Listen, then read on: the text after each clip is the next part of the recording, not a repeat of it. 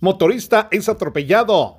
Motorista atropellado por un bus del transporte extraurbano que siguió su marcha en jurisdicción de Aldea Lemoa, carretera hacia Santa Cruz del Quiché.